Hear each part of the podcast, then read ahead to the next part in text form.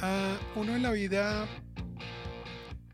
como que pone metas eh, y se figura cuando yo sea tal, cuando yo llegue a tal posición, cuando haga la siguiente.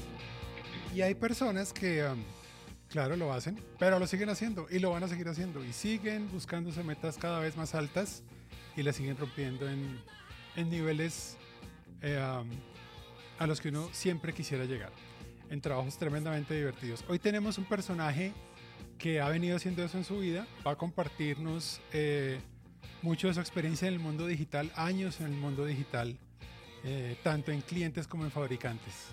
Eh, hoy estaremos con el señor Felipe Villa, anterior vicepresidente de Mercadeo y Estrategia Digital de Claro Colombia. Bienvenidos.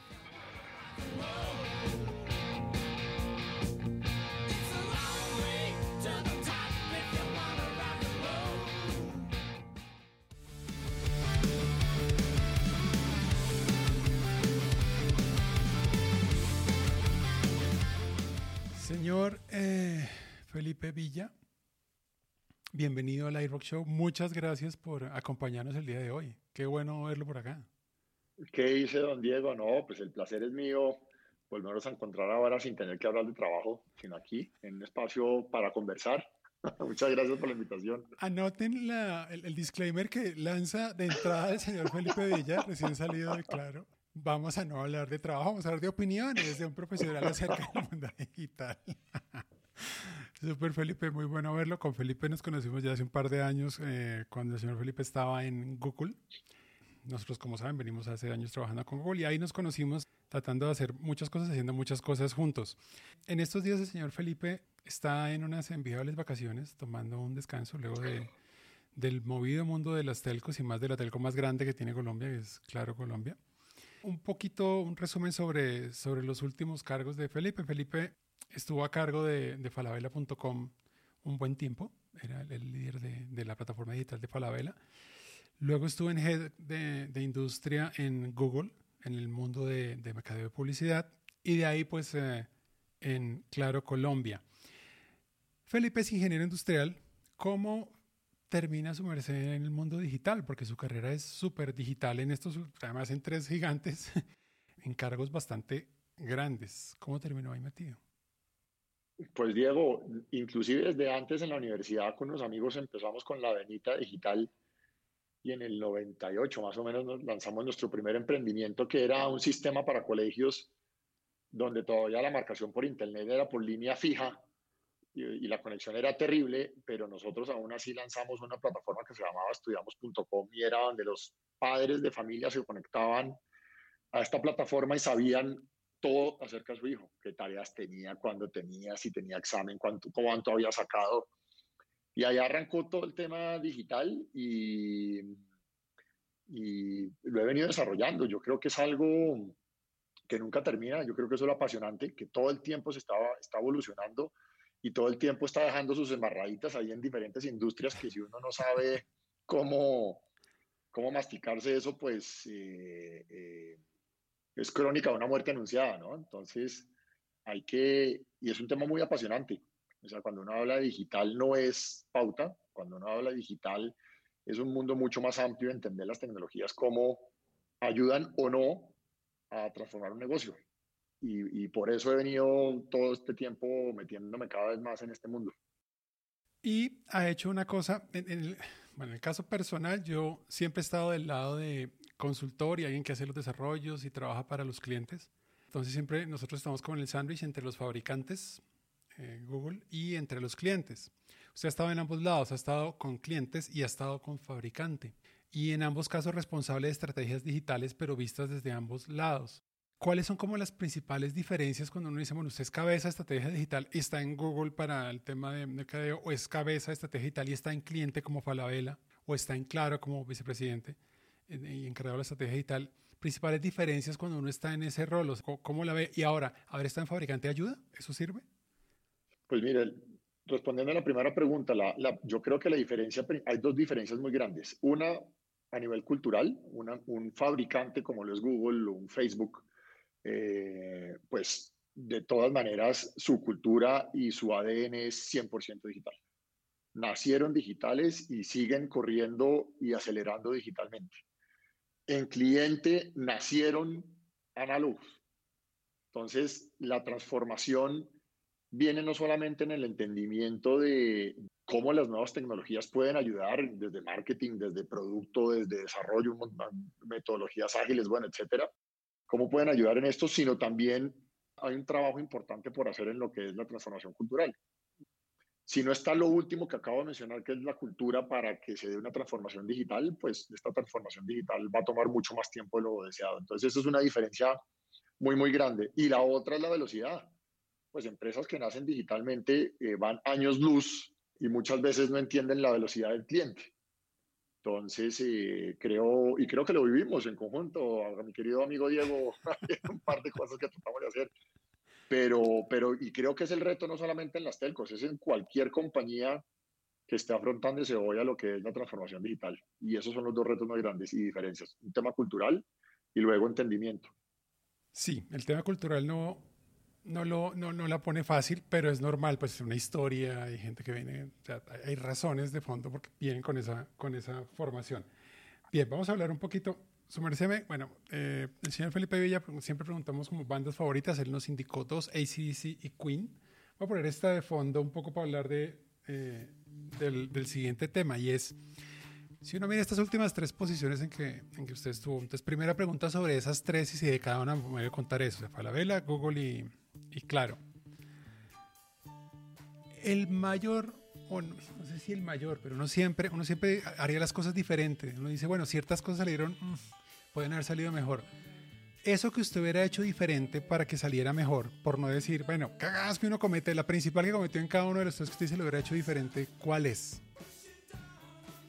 Mire, falabella.com, eh, cuando nosotros arrancamos a montar eso aquí en Colombia, toda la tecnología y toda la definición tecnológica de la plataforma mía es de Chile.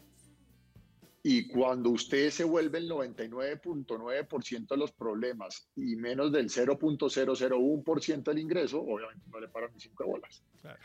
Eh, entonces toca entrar en algunas veces eh, con algunos choques, por, por, llamarlo de alguna manera. ¿Qué hubiera hecho yo diferente? Eh, usar mejor la inteligencia emocional para no entrar de choque, porque lo que uno genera ahí cuando hay un cambio drástico es eh, volver cada vez más duro el muro. Entonces hubiera sido un poco más, eh, eh, hubiera usado mejor mi inteligencia emocional para poder llegar y explicar por qué falabella.com sí era importante y no iba a representar una amenaza para las tiendas físicas.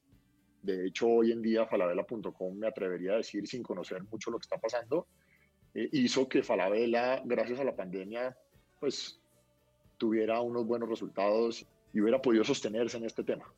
Seguro. en Google, ¿qué hubiera hecho diferente? Entender que las, que las, que las jerarquías no existen. En Google, en Google, pues sabemos, o los que no saben, Google es muy matricial y no tan jerárquico, y es todo el mundo con todo el mundo, y generar esos, esos vínculos es importantísimo y uno muchas veces puede tener discusiones con pelados recién egresados que son pilísimos. Entonces, hubiera hecho, hubiera entendido eso de una manera mucho más rápida porque cuando uno viene de una industria que es totalmente jerárquica, trata de mantener eso, que de hecho para mí fue uno de los aprendizajes de haber estado en Google. Trata uno de mantener esa, esa jerarquía. Y en claro que hubiera hecho diferente, hubiera presionado mucho más fuerte por un relevo generacional. El CTO de Verizon, que tuvimos la fortuna, o tuve la fortuna de conocer, me acuerdo que cuando tuvimos la charla dijo, mire, cuando yo llegué a Verizon, eh, además de llegar con un plan de transformación digital, llegué con un plan de sucesión. Y gente que llevaba muchos años en la compañía, y esto no es porque fueran malos, sino porque la coyuntura lo requiere, eh, llegué con un plan de sucesión y un plan de salida para todos los que consideramos dentro de Verizon que ya no deberían seguir porque simplemente iban a frenar la transformación digital que, queríamos. Entonces, eso, eso hubiera hecho diferente. Bien, e, ese, último es, sí.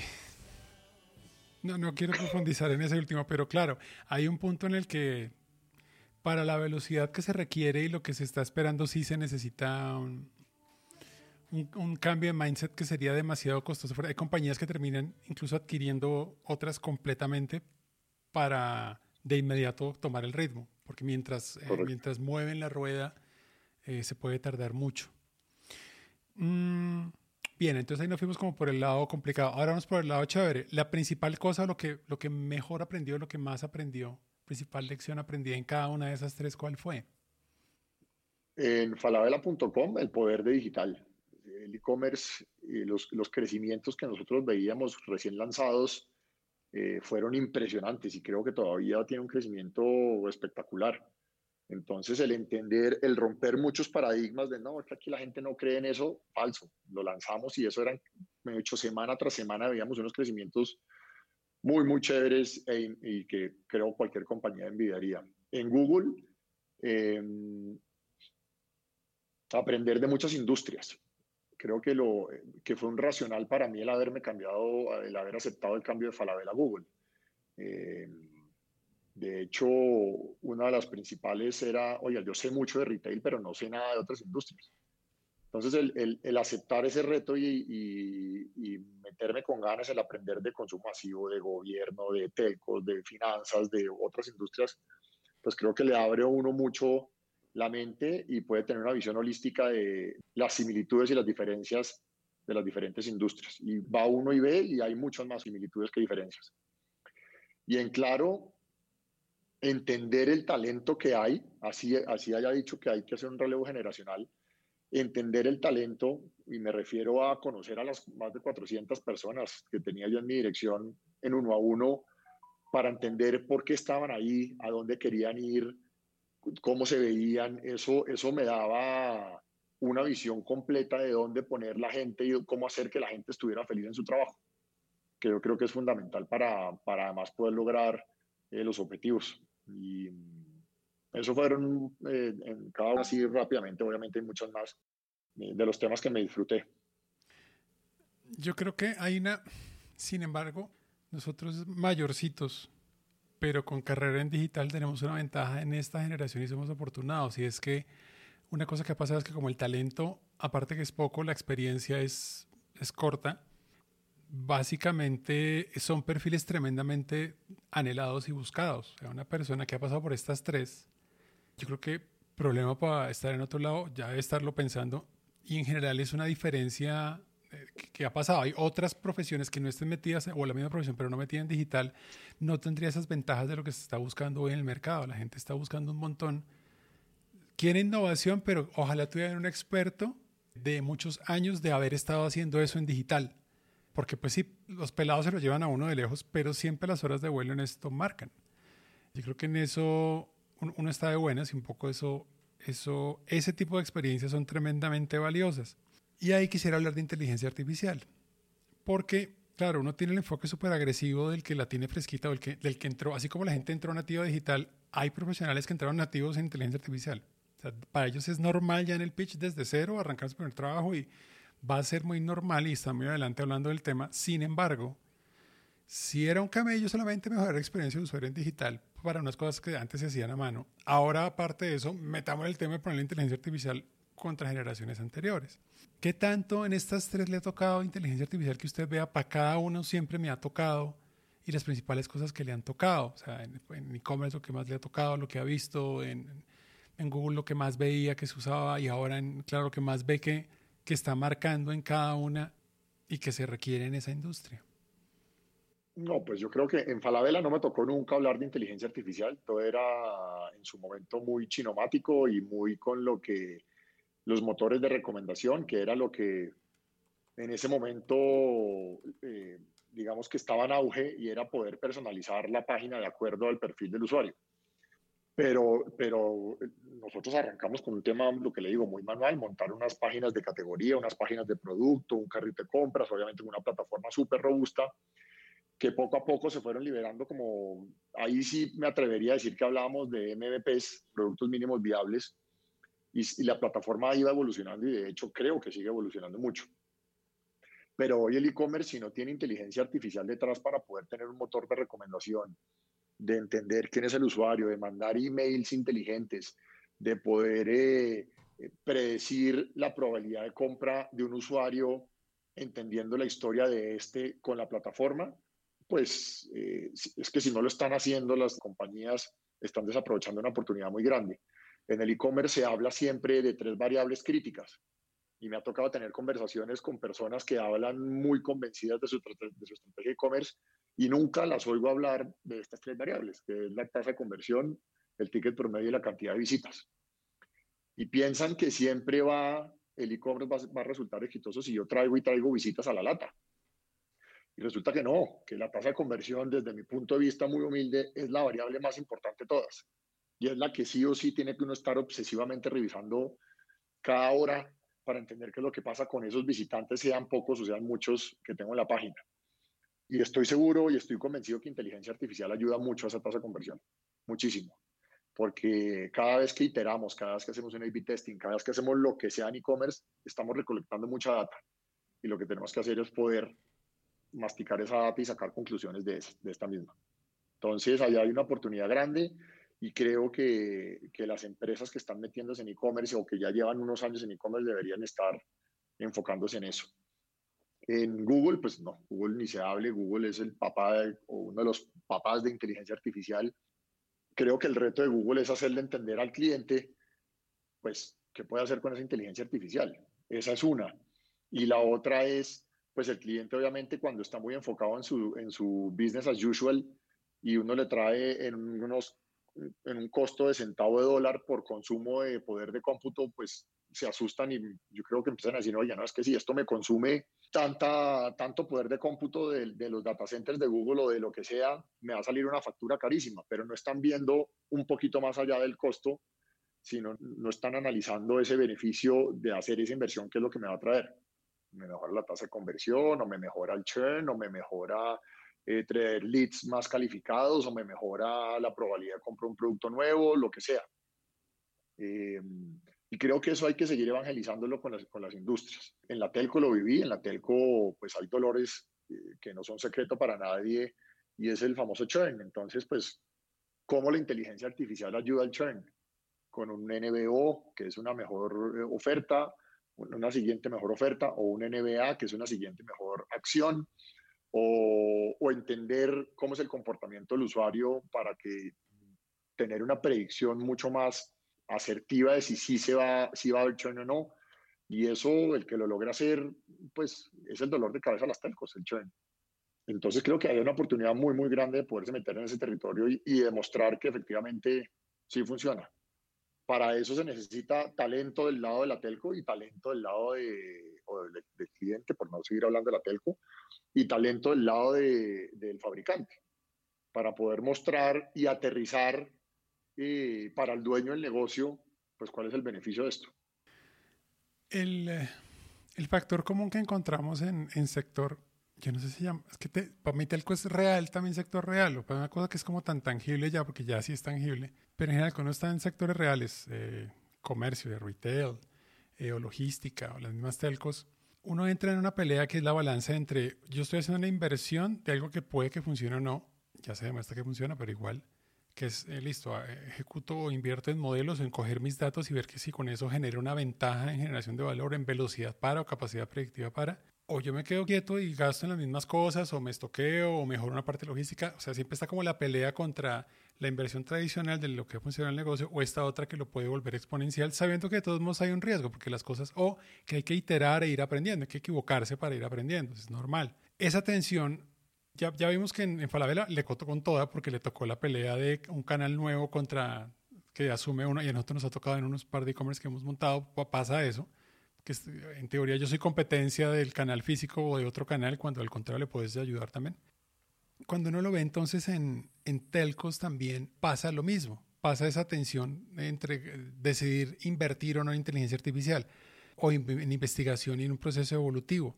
¿Qué es lo que principalmente detiene a un C-Level en decir, vamos a meterla ahí? O sea, es ese enfoque tradicional de negocio, o sea, hay una tensión tan grande que no, no hay cómo, así él quiera, o, o si es fácil. No, yo creo, yo creo, Diego, que es que la telco particularmente es un negocio que tiene una velocidad en el business as usual tremendo. Es, es un negocio que está, que está es, es, es, competido. Obviamente hay, hay una empresa que gracias a, su, a toda la inversión que, viene, que ha venido haciendo durante los últimos 20 años, pues tiene, tiene hoy la mejor cobertura. Y esto lo digo ya como ex claro. Y es porque ha venido invirtiendo y le ha venido creyendo al país y le ha venido metiendo alma, corazón a esto y, y seguramente con mucha oportunidad todavía por delante y con cosas por mejorar. Pero hay, eh, eh, eso es claro hoy en día. Entonces, al ser un negocio que además otros les tienen ganas, en el buen sentido de la palabra, de ir a robar mercado, de ir a ganar participación, de ir a, a, a, mejorar también, pues el negocio tiene una dinámica del día a día.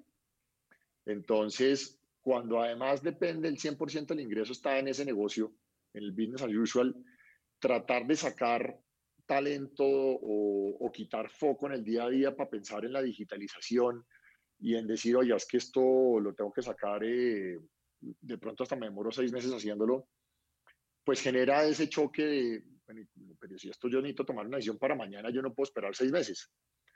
Y ahí creo yo que es donde, donde viene ese, esa transformación cultural y esa capacidad, no solamente en una telco, sino en muchas otras industrias, de poder separar de alguna manera el business as usual de la digitalización y va a llegar seguro un momento en un camino en donde convergen pero si eso se mete dentro del mismo backlog o entre el mismo pipeline o la misma dinámica del negocio tradicional, la probabilidad de avanzar más rápidamente es, es casi cero. Es muy, muy difícil. Entonces, eh, yo sí creo que las, y, y, los bancos, yo he visto bancos que lo están haciendo espectacular porque simplemente se dedicaron a tener estas factorías digitales eh, y tienen una velocidad tremenda, tremenda. Y yo creo que por ahí está el camino si no, el, el, el, business as usual, la inercia es tan grande que se lo termina jalando a uno. Hay una cosa que, que yo creo que son los, los, no sé si sea el primer mercado, no mentiras, eso ya, ya ha pasado mucho en la historia de, digamos que de las organizaciones del, del mercado.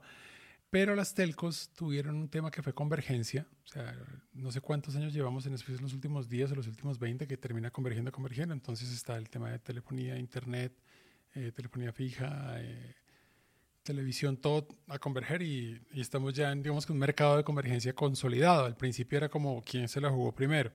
Entonces ahí ya hay un ejemplo de eso. Uno empieza a ver en las fintech, en el surgimiento de fintech, eh, que igual ya lleva tiempo, no, eso no ya lleva varios años, pero uno ve, hay un punto en que se dispara la curva exponencial de muchos negocios de diferentes verticales metiéndose o brincando a complementarse con fintech. Retail es muy común, que bueno, tienen tarjetas y también desde tarjetas también... Eh, temas de fintech empieza a pasar en, en, muchos, a completar un portafolio completo financiero más lo que tienen.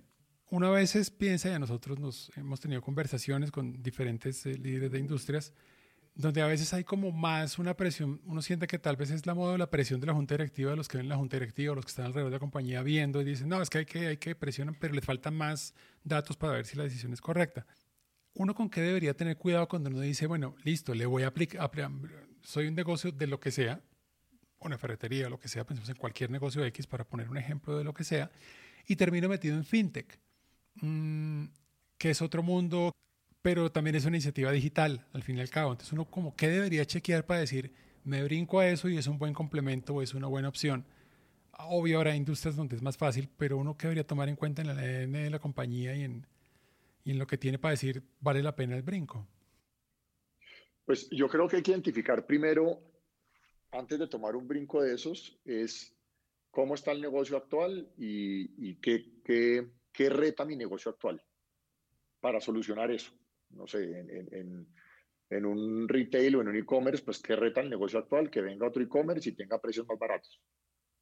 ¿Cómo, ¿Cómo yo, ya teniendo una masa crítica de clientes, hago que mi cliente se quede conmigo y no se vaya al otro que tiene un 10, un 20, un 30% más barato? Y ahí, empezando con esas preguntas, críticas de negocios donde uno tiene que encontrar la respuesta a si me meto o no en, en una billetera móvil o en cualquier otro tipo de, solución digital. Meterse en una fintech tiene que contestar unas, a unas preguntas críticas de, oiga, ¿tengo una masa crítica de clientes? Sí, sí, chévere. Oiga, yo creo que es importante meterse en una fintech porque además el índice de bancarización en Colombia o, o, o, de personas metidas en el sistema, si bien hablamos de cifras superiores al 60%, el uso no es ese. Y personas con tarjeta de crédito, pues también creo que está por debajo del 40%. Estos son cifras más o menos que yo tengo en mi cabeza. Si pudo haber cambiado, mil disculpas, pero, pero no somos un país bancarizado o que la gente usa su tarjeta para pagar, como si pasa en Estados Unidos. Entonces, meterse en esto requiere unas implicaciones y un conocimiento específico de fintech que no sé si un retailer se va a meter, pues lo voy a hacer solo lo voy a hacer con un aliado, voy a comprar una fintech, ¿qué solución voy a dar? La solución la quiero para monetizar y para, si ya tengo, si ya hice una inversión en costo de adquisición de mi cliente, al tener una fintech voy a fidelizarlo y voy a bajar mi costo de adquisición porque voy a tener a mi cliente siendo más recurrente conmigo, o simplemente lo hago por moda de voy a intentar, eso seguramente iban a quemar varios verdes y, y no va a pasar nada y tampoco van a aprender. Entonces, Diego, creo que la respuesta ahí eh, como ya lo mencioné ahorita, es, es hacer las preguntas correctas. En el caso de una telco, pues es que tienen, tienen una masa crítica de clientes impresionante. Entonces, tiene todo el sentido del mundo el poder el día de mañana, de hecho Tigo lo hace, Tigo, Tigo desde hace mucho tiempo tiene Tigo Money y vienen fuerte en eso, pues porque tienen una masa crítica, tienen operación en varios países y pueden generar sinergias en ese sentido pero que un almacén es only, poner un ejemplo al otro extremo, se va a meter en una billetera móvil, pues no, son señores only, no lo hagan. Y aquí la Junta juega un, un, eh, un, papel importante. Entonces es entender cómo está mi negocio actual, cuáles son los nuevos campos de juego donde yo me voy a meter, que adicionalmente me puedo meter porque tengo la masa crítica de clientes o, o porque puedo generar un valor adicional para que el cliente sea más fiel a mi marca y monetizar a esas audiencias que hoy ya tengo si no tiene audiencias y además es una empresa pequeña y quiere meterse en una fintech que la tecnología, por más que exista, puede ser costosa el desarrollo del tema, eh, pues no debería ni, ni, pensar en hacerlo. Muy bien. Hay como unas recetas básicas, así como en su momento lo hubo en, en analítica y BI y en publicidad los las ha habido. Hay unas recetas básicas de los modelos típicos que se necesitan en un e-commerce hay unas mínimas de inteligencia artificial que uno dice, hoy las mínimas son estas, que son las que están disponibles en el mercado y las que uno debería tener. Voy a mencionar algunas, a ver si sobre esas, un poco como, como qué tomar en cuenta en esas. Entonces, la, primera que es súper pedida, no hablaría solo de e-commerce, sino en general, plataformas digitales es churn. Cualquier cosa que tenga plataforma digital al final, banca se usa un montón, en telcos, en e-commerce. ¿Qué tomar en cuenta? Porque pues churn como concepto ha estado un montón de tiempo, pero ¿qué tomar en cuenta para meterse ahí en inteligencia artificial? ¿Qué, qué ve uno ahora? Pues mire, ahí, ahí, ahorita con este surgimiento de las OTTs de Disney Plus, Amazon Prime, Netflix, Stars, todos los que se van a venir Plus, Diego Plus, eh, esas OTTs tienen un gran problema que lo viven las telcos y lo viven otras industrias, las tarjetas de crédito, más que es como usted dice el churn.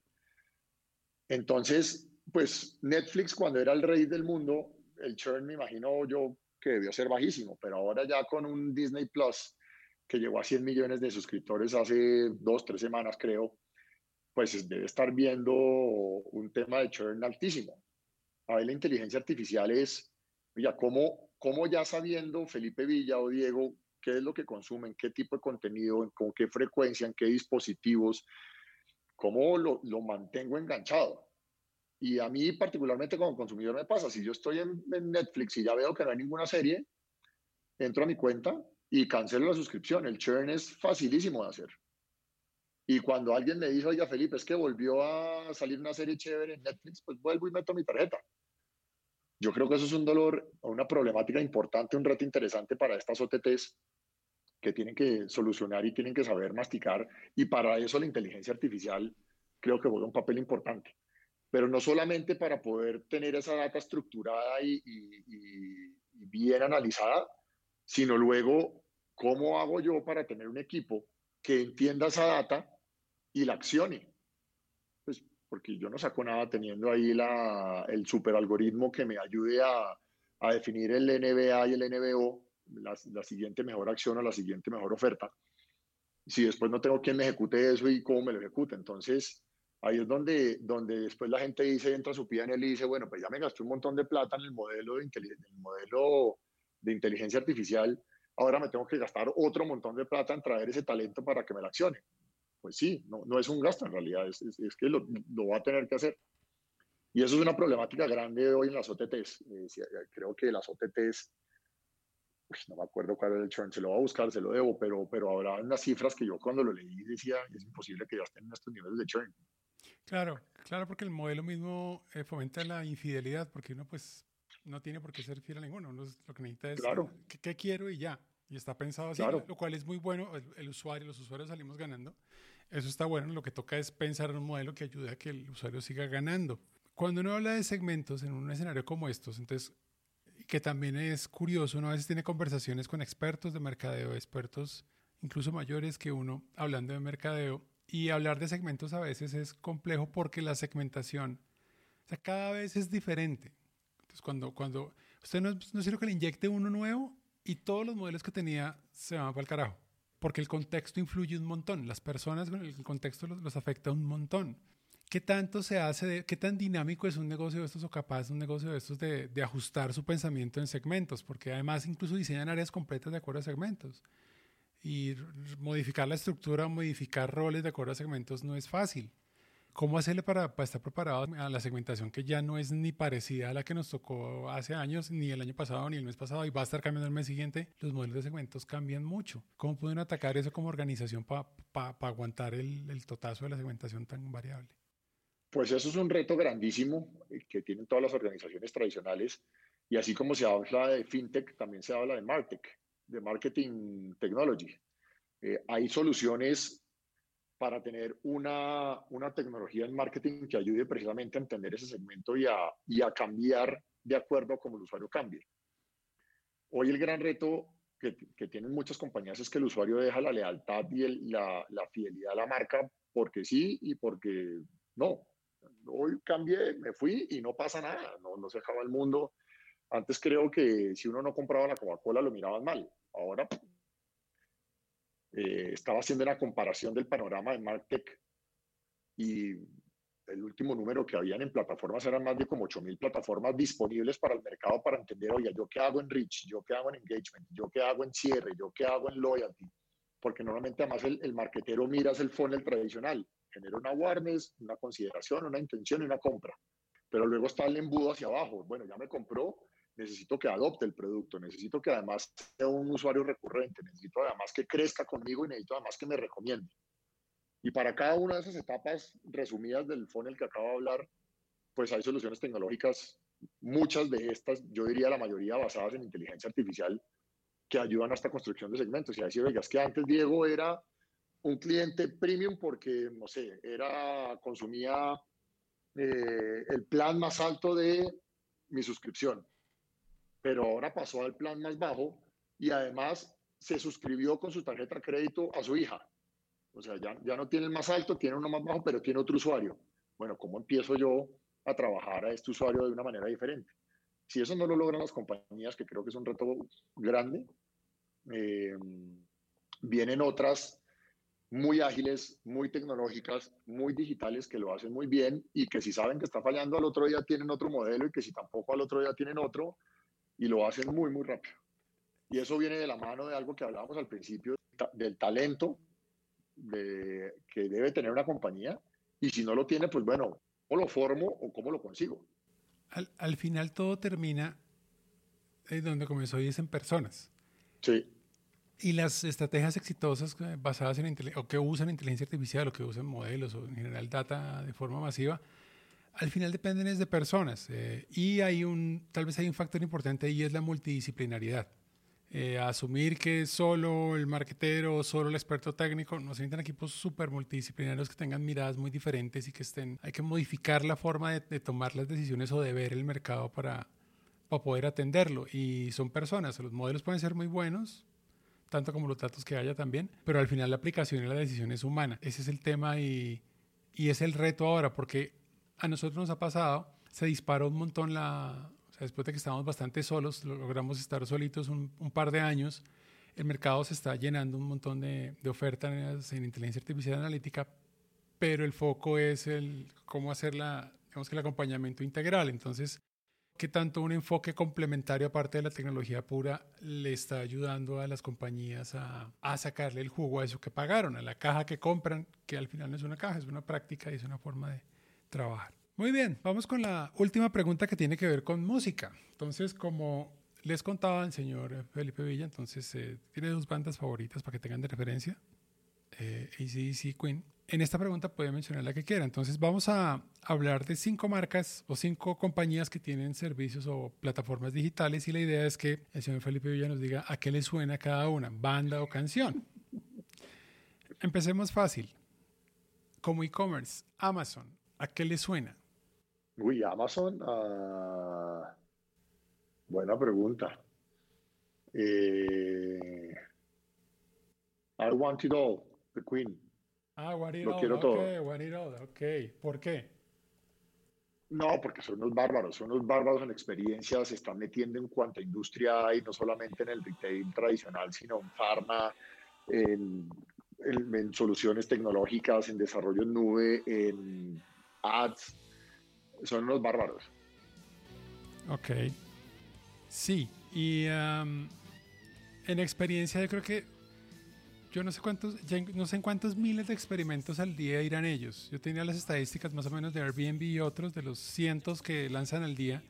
Amazon sé que lanza, así como Google, al día miles de experimentos de experiencia de usuario y con eso es que van reentrenando y modificando lo que tienen. O sea, todo el tiempo están dedicados a, a modificar lo que tienen.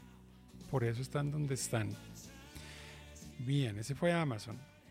Vámonos por uno entonces que es competencia latina. Mercado Libre. Mercado Libre me suena a...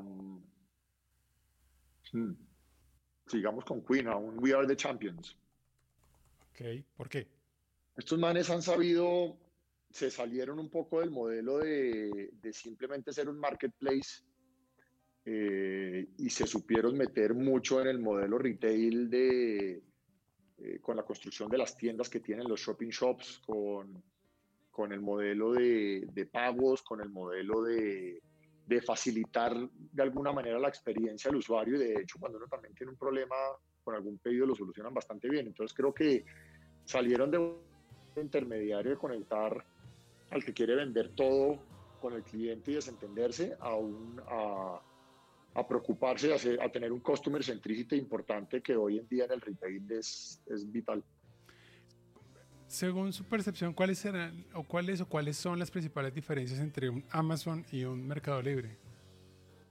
Mm, yo creo que más bien Meli y que lo está haciendo bien.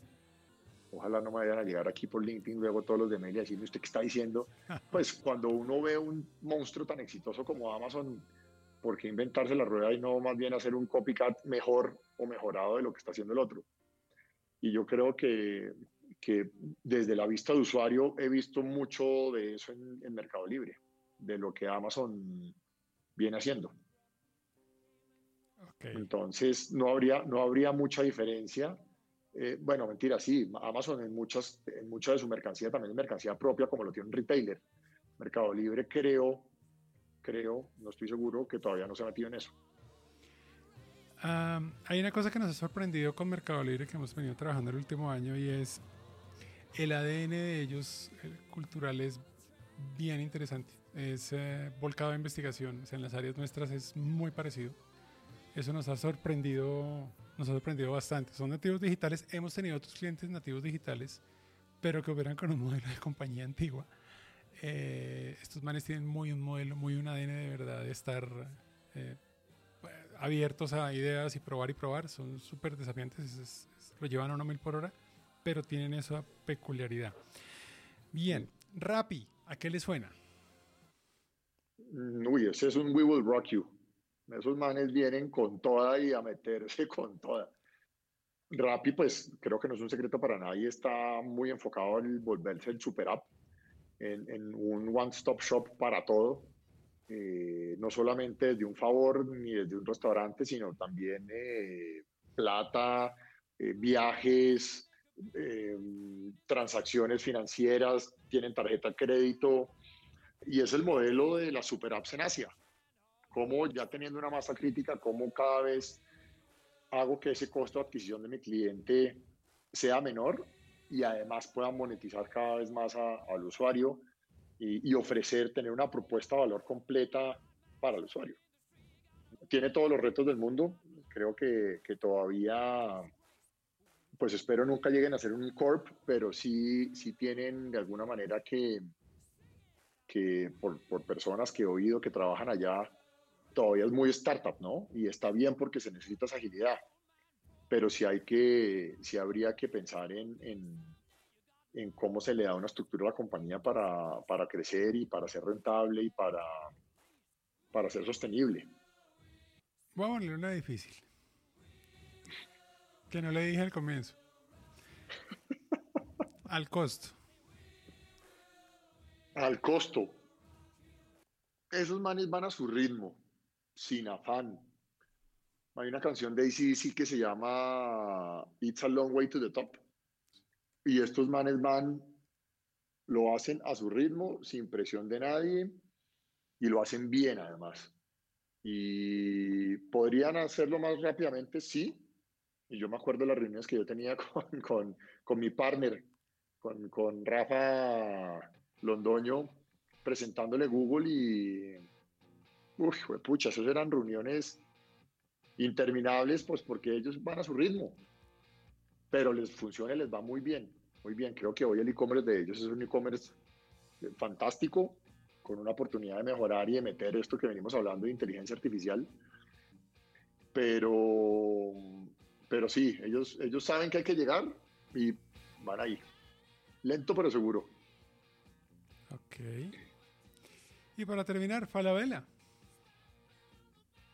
Falabella puede ser un análogo en Bytes Dust.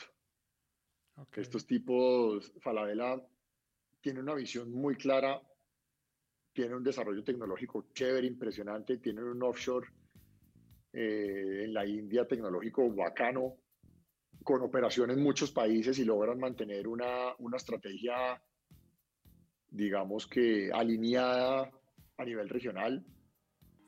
Lo hacen muy bien, la verdad lo hacen muy bien. Para mí, para mí es uno de los e-commerce eh, mejores desarrollados en el país. Ok, muy bien. bastante, muchas cosas hemos aprendido el día de hoy. Quiero cerrar con esta de que se llama Headlong, eh, porque de cabeza en muchas cosas su merced se mete. ¿Qué sigue ahora, Felipe? ¿Qué va a hacer? ¿Qué quiere hacer? ¿O dónde quiere agarrar? Pues Diego, quiero, quiero tomármelo con calma, quiero aprovechar el momento para, para proyectos personales. Yo creo que ahí, eh, pues así como lo viene haciendo usted con Grupo DOT, eh, trabajar para lo de uno creo que es el sueño de bastante, bastante, de muchos de nosotros. Entonces, estoy ocupándome en retomar contactos, en hablar con personas, en entender qué está pasando en el mercado, eh, hacia dónde se está moviendo, qué puede inventarse uno y afortunadamente han sido dos semanas bien, bien movidas para el tema de, de, un emprendimiento.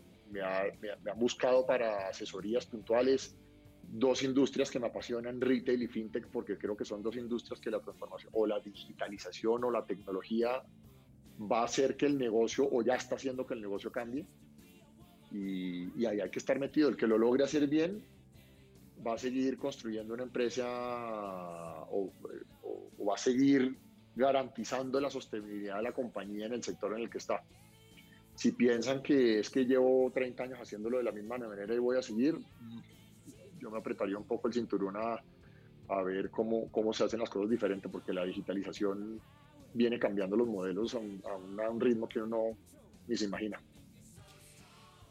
Muy bien, Felipe. Muchísimas gracias por estar con nosotros el día de hoy. Ah, hay muchas cosas de qué hablar. Este, este año, este es el quinto capítulo de este año. Hemos venido conversando con líderes en todos los capítulos. Ha estado bien bueno. y creo que luego vamos a hacer algo entre todos porque han venido, han venido varios de los grandes a, como su merced, a, conversar. Y la idea es que luego hagamos un panel chévere entre varios porque creo que... Eh, Además, después de ese 2020 hay un montón de cosas, ideas, todo se disparó, todo el mundo está pensando en cosas gigantescas que van a empezar a pasar pronto. Muy agradecidos por tenerlo acá, porque nos haya regalado este rato y, y, y nos haya contado de su experiencia y la haya compartido, señor Felipe Villa. Muchas gracias por estar con nosotros. No, Diego, a ustedes por la invitación. Eh, el grupo pues, es una compañía que lo felicito, le tengo mucho cariño. Y bueno, a seguir empujando, para adelante con toda. Claro que sí, en esa estamos. Nos vemos en el próximo iRock Show. Chao.